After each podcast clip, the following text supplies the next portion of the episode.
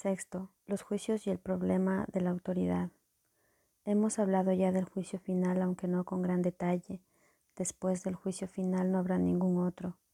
Dicho juicio es simbólico, porque más allá de la percepción no hay juicios. Cuando la Biblia dice, no juzguéis y no seréis juzgados, lo que quiere decir es que si juzgas la realidad de otros, no podrás evitar juzgar la tuya propia. La decisión de juzgar en vez de conocer es lo que nos hace perder la paz. Juzgar es el proceso en el que se basa la percepción, pero no el conocimiento. He hecho referencia a esto anteriormente al hablar de la naturaleza selectiva de la percepción, y he señalado que la evaluación es obviamente su requisito previo. Los juicios siempre entrañan rechazo, nunca ponen de relieve solamente los aspectos positivos de lo que juzgan, ya sea en ti o en otros. Lo que se ha percibido y se ha rechazado o lo que se ha juzgado y se ha determinado que es imperfecto, permanece en tu mente porque ha sido percibido. Una de las ilusiones de las que adoleces es la creencia de que los juicios que emites no tienen ningún efecto. Esto no puede ser verdad, a menos que también creas que aquello contra lo que has juzgado no existe. Obviamente no crees esto, pues de lo contrario no lo habrías juzgado. En última instancia no importa si tus juicios son acertados o no, pues en cualquier caso estás depositando tu fe en lo irreal. Esto es inevitable independientemente del tipo de juicio de que se trate, ya que juzgar implica que abrigas la creencia de que la realidad está a tu disposición para que puedas seleccionar de ella lo mejor que te parezca. No tienes idea del tremendo alivio y de la profunda paz que resultan de estar con tus hermanos o contigo mismo sin emitir juicios de ninguna clase. Cuando reconozcas lo que eres y lo que tus hermanos son, te darás cuenta de que juzgarlos de cualquier forma que sea no tiene sentido. De hecho, pierdes el significado de lo que ellos son precisamente porque los juzgas. Toda incertidumbre procede de la creencia de que es imprescindible juzgar. No tienes que juzgar para organizar tu vida y definitivamente no tienes que hacerlo para organizarte a ti mismo. En presencia del conocimiento, todo juicio queda automáticamente suspendido y este es el proceso que le permite al conocimiento reemplazar a la percepción. Tienes miedo de todo aquello que has percibido y te has negado a aceptar. Crees que por haberte negado a aceptarlo has perdido control sobre ello. Por eso es por lo que lo ves en pesadillas o disfrazado bajo apariencias agradables en lo que parecen ser tus sueños más felices. Nada que te hayas negado a aceptar puede ser llevado a la conciencia. De por sí no es peligroso, pero tú has hecho que a ti te parezca que lo es. Cuando te sientes cansado es porque te has juzgado a ti mismo como capaz de estar cansado. Cuando te ríes de alguien es porque has juzgado a esa persona como alguien que no vale nada. Cuando te ríes de ti mismo, no puedes por menos que reírte de los, de los demás aunque solo sea porque no puedes tolerar la idea de ser menos que ellos. Todo esto hace que te sientas cansado, ya que es algo básicamente descorazonador.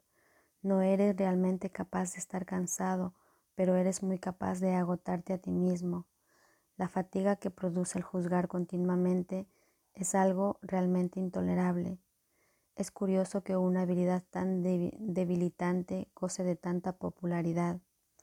No obstante, si deseas ser el autor de la realidad, te empeñarás en aferrarte a los juicios. También les tendrás miedo y creerás que algún día serán usados contra ti. Sin embargo, esta creencia solo puede existir en la medida en que creas en la eficacia de los juicios como una arma para defender tu propia autoridad. Dios ofrece únicamente misericordia. Tus palabras deben reflejar solo misericordia, porque eso es lo que has recibido y eso es lo que deberías dar. La justicia es un expediente temporal o un intento de enseñarte el significado de la misericordia. Es juzgadora únicamente porque tú eres capaz de cometer injusticias. He hablado de distintos síntomas y a ese nivel la variedad de los mismos es casi infinita. Todos ellos tienen, no obstante, una sola causa, el problema de la autoridad. Este, esta es la raíz de todo mal. Cada síntoma que el ego inventa es una contradicción, debido a que la mente está dividida entre el ego y el Espíritu Santo, de tal modo que cualquier cosa que el ego haga es parcial y contradictoria. Esta posición insostenible es el resultado del problema de autoridad que al aceptar como premisa el único pensamiento inconcebible solo puede producir ideas que a su vez son inconcebibles. El problema de la autoridad es en realidad una cuestión de autoría. Cuando tienes un problema de autoridad es siempre porque crees ser tu propio autor y proyectas ese engaño sobre los demás. Percibes sobre la situación como una en que los demás están literalmente luchando contigo para arrebatarte tu autoría.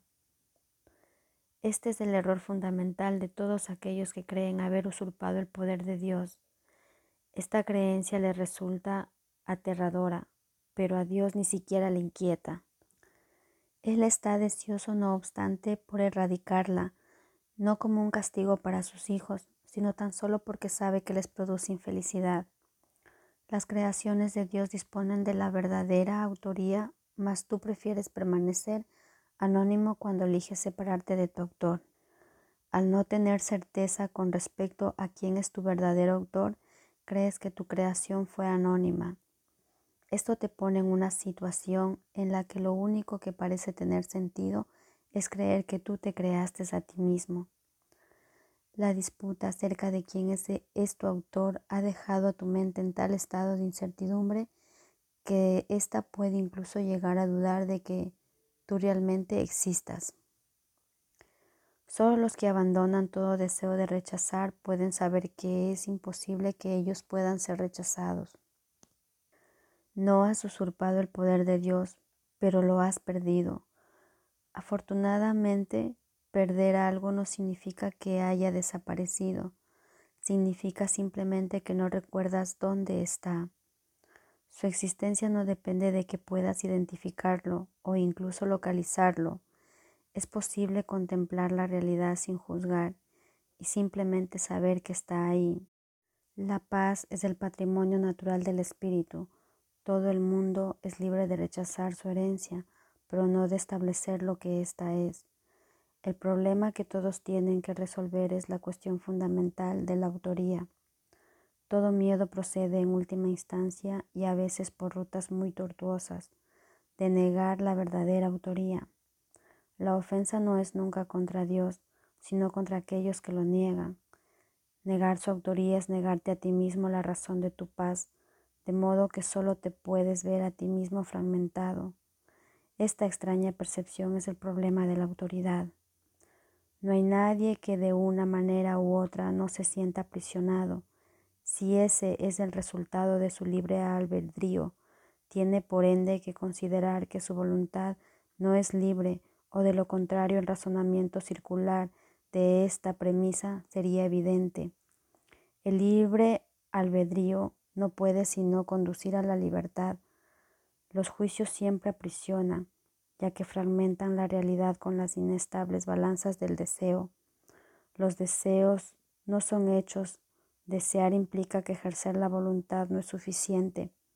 Sin embargo, Nadie que esté en su mente recta podría creer que lo que desea es tan real como lo que su voluntad dispone. En vez de buscar primero el reino de los cielos, di que tu voluntad sea antes que nada alcanzar el reino de los cielos, y habrás dicho, sé lo que soy y acepto mi herencia.